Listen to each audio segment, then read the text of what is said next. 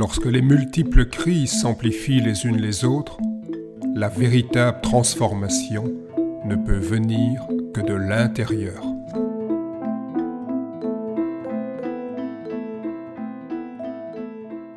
Bienvenue sur ce podcast dans lequel je vais euh, aborder quelques réflexions sur euh, la tradition. Euh, bien souvent, on emploie ce mot tradition pour faire passer une démarche qui ressemble plus à du traditionnalisme, c'est-à-dire des pratiques figées alors que pour moi la véritable tradition est quelque chose qui euh, évolue en euh, permanence, qui se régénère, qui se revivifie. Euh, pour ça, il est nécessaire de penser ce qui n'est pas pensé, penser les impensés. Alors dans le monde du Tai Chi Chuan et des arts martiaux internes, il y a des mots qui reviennent euh, tout le temps le mot euh, tradition, le mot euh, maître, le mot énergie. Ils sont utilisés presque de façon incantatoire, des mots un peu valises qui témoignent du sérieux et de l'authenticité de la démarche. Mon maître est le plus grand maître, il a une énergie exceptionnelle, c'est vraiment l'héritier de telle ou telle tradition. Ces mots finalement servis à toutes les sauces, sont rarement questionnés. Afin d'éviter le dogmatisme, à un certain moment, nous devons avoir le courage de penser ces notions fondamentales impensées, de les remettre en question. Et ici, mon expérience, euh, surtout enrichie par euh, le passage par euh, l'anthropologie, donc l'étude de l'humain, l'ethnologie, l'étude des différentes cultures. Une règle qu'on pourrait tirer, c'est le métissage et la règle. En effet, les recherches récentes sur la mémoire montrent que celle-ci est davantage une recomposition, une reconstruction plutôt qu'une restitution. L'image de la mémoire comme un cachet de cire qui restituait ce qui était à l'origine euh, n'est pas vraiment pertinente. Euh, chaque fois qu'on raconte une histoire, on la recompose, on la reconstruit. Et je dirais que si c'est vrai pour la mémoire, ça l'est tout autant pour les cultures et les traditions. On pourrait donc dire qu'il n'existe ni culture pure, ni tradition originelle. Toutes sont à des degrés divers des mixtes. Le métissage n'est pas l'exception, mais la règle. Le discours de la continuité au travers des généalogies souvent fantaisistes et inventées apparaît comme une compensation dans des moments de crise. Euh, nous sommes dans des crises euh, multiples et donc pour euh, trouver une sorte de base, d'ancrage, on aime penser qu'il y a malgré tout quelque chose d'inchangé qui se transmet au travers des générations. C'est peut-être pas tout à fait faux, il y a peut-être un noyau inchangé, mais dans les formes, dans les formes, ça n'arrête pas de se remodifier, de se reconfigurer. Dans la plupart des cas, l'origine ancestrale et la stabilité de contenu attribuée aux traditions ne résistent pas à l'analyse. Donc cela peut être vrai dans euh, des revues euh, grand public. Euh, si on va du côté des travaux de, recherche que j'ai eu la chance de fréquenter, mais voilà, ça ne peut pas résister. Cette idée d'une tradition qui se transmet telle qu'elle pendant des siècles sans la moindre modification.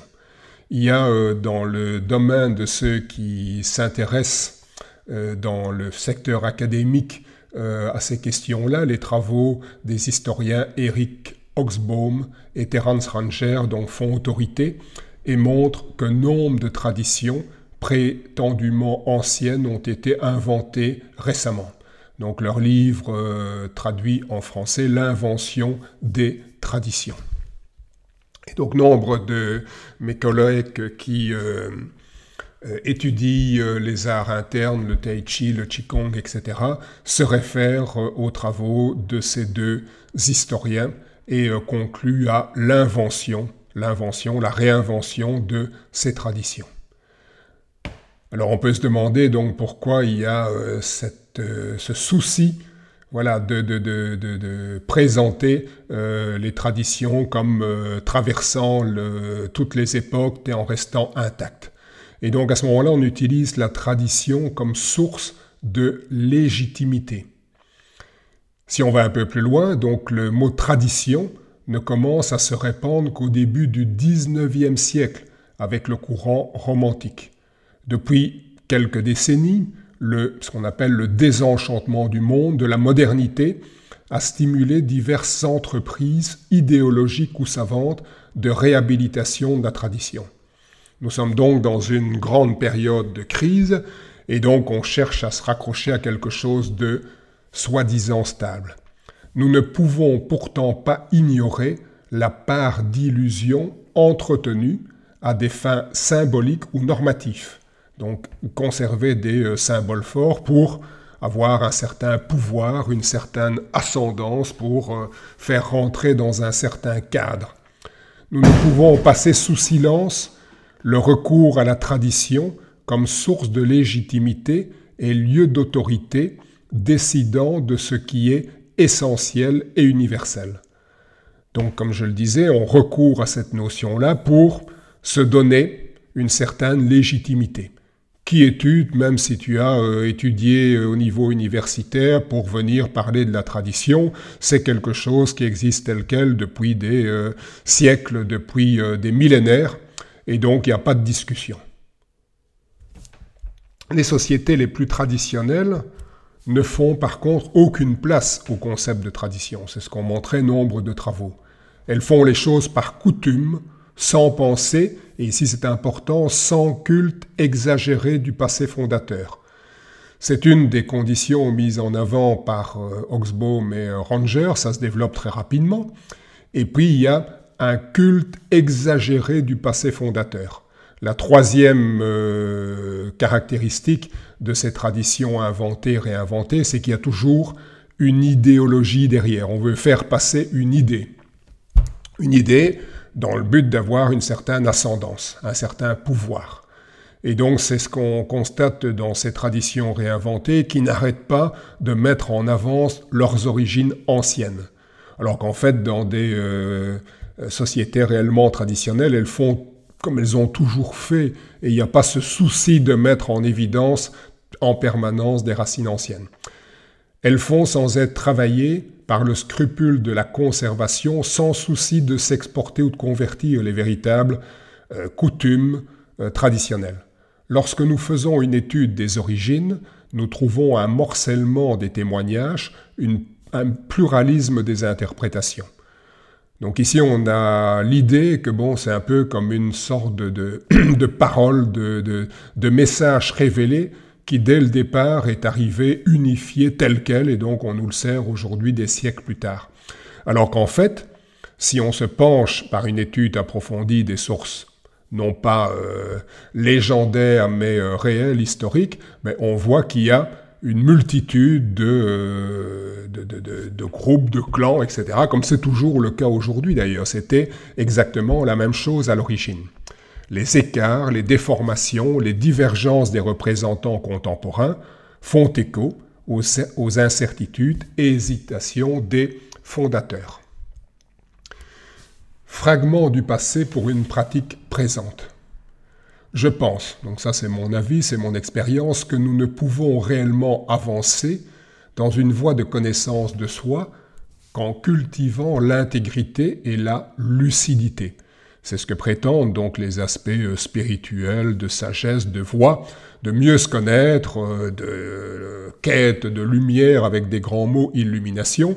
Si on se replaçait déjà à un niveau plus basique et parlait juste de lucidité, comment peut-on prétendre à l'éveil en se réfugiant dans le mensonge, en entretenant ses fantasmes Comment peut-on revendiquer la légitimité du traditionnel alors que l'on se livre à un simulacre de tradition à des fins, ça c'est la troisième caractéristique, des fins idéologiques, identitaires et ou commerciales.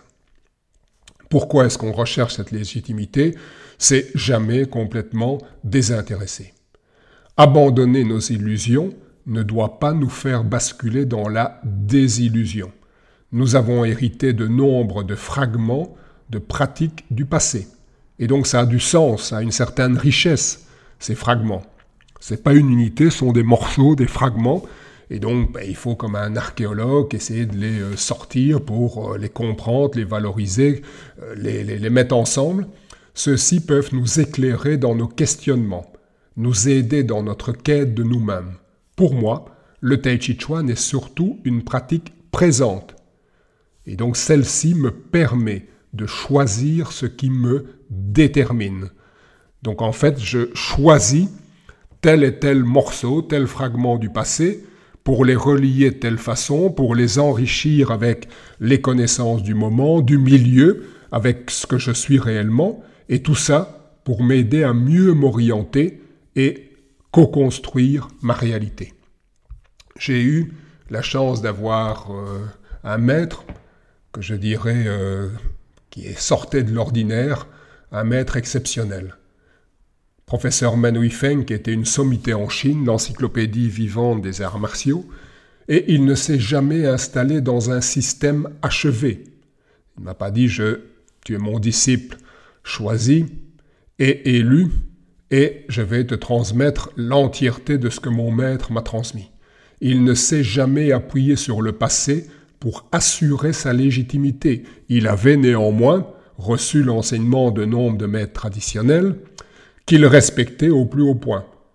Il a acquis sa maîtrise par un labeur acharné, c'est ce qu'on trouve dans l'écriture de Kung Fu, un travail, un labeur, et par une remise en question permanente. C'est donc pour moi quelqu'un qui avait bien sûr cette maîtrise technique, qui avait le travail intérieur, mais qui avait voilà, quelque chose de l'ordre de la sagesse, cette humilité de se remettre en question de manière permanente. Il n'a eu de cesse de faire vivre la tradition du Tai Chi Chuan en étant l'un des ponts entre deux modes de pratique. Il a reçu la transmission dans des familles traditionnelles et il a été un des pionniers pour développer l'enseignement universitaire de ces pratiques traditionnelles.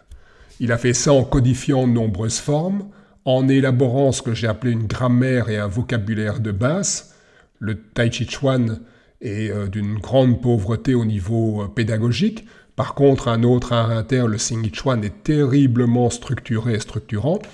Et donc, maîtrisant les deux, il s'est inspiré de la méthodologie de la, du Sing Chuan, boxe du corps et de l'esprit. Et quand on le pratique, on voit bien que c'est ce qui permet de faire le, un lien rapide entre l'intérieur et l'extérieur. Et donc, il a repris les grands axes de ce système pour l'appliquer dans les différents styles de Tai Chi Chuan.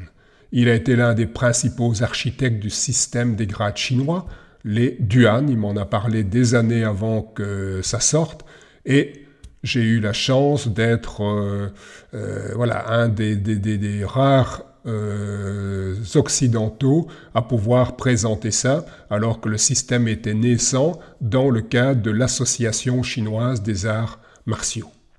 Il a également créé un style Dongyue qu'il a présenté sur un mont, un mont sacré, le 1er janvier 2000, donc euh, on est venu filmer en hélicoptère cette synthèse de ce style. C'était une manière de faire entrer ce patrimoine culturel dans le troisième millénaire. Voilà, c'est tout ça qui fait que je pense, et l'expérience que j'ai eue d'être proche de lui pendant une douzaine d'années, que c'est pour ça qu'il euh, est un maître qui euh, sort de l'ordinaire. Pour ceux qui souhaitent approfondir, complété avec des livres, articles, revues ou encore par des cours, stages et masterclass, vous trouverez une multitude d'informations en surfant sur notre site taichichuan.be, T-A-I-J-I-Q-U-A-N, et sur mon blog eric-collier.be, E-R-I-C, C-A-U-L-I-E-R. Je vous remercie pour votre écoute. À très bientôt.